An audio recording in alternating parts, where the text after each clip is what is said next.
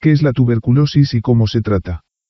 La tuberculosis es una enfermedad causada por Mycobacterium tuberculosis, una bacteria que casi siempre afecta a los pulmones.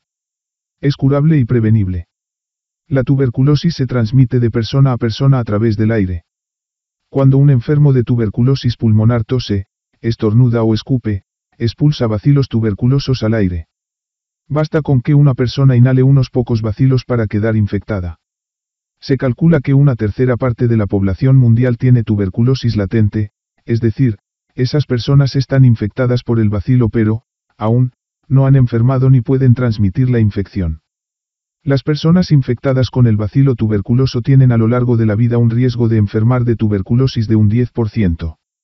Sin embargo, este riesgo es mucho mayor para las personas cuyo sistema inmunitario está dañado, como ocurre en casos de infección por el virus de la inmunodeficiencia humana, malnutrición o diabetes, o en quienes consumen tabaco.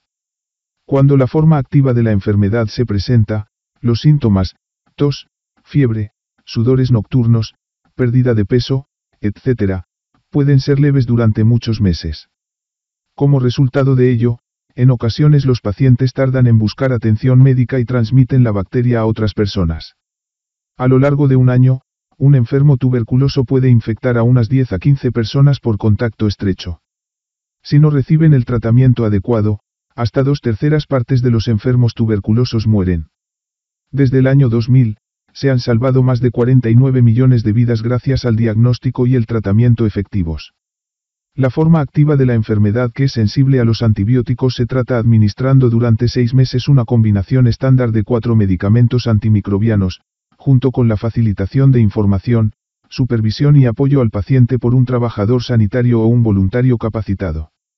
La gran mayoría de los enfermos tuberculosos pueden curarse a condición de que los medicamentos se suministren y se tomen correctamente. Este artículo es una recopilación de material publicado previamente por la Organización Mundial de la Salud. Audio publicado por Eduardo Arteaga.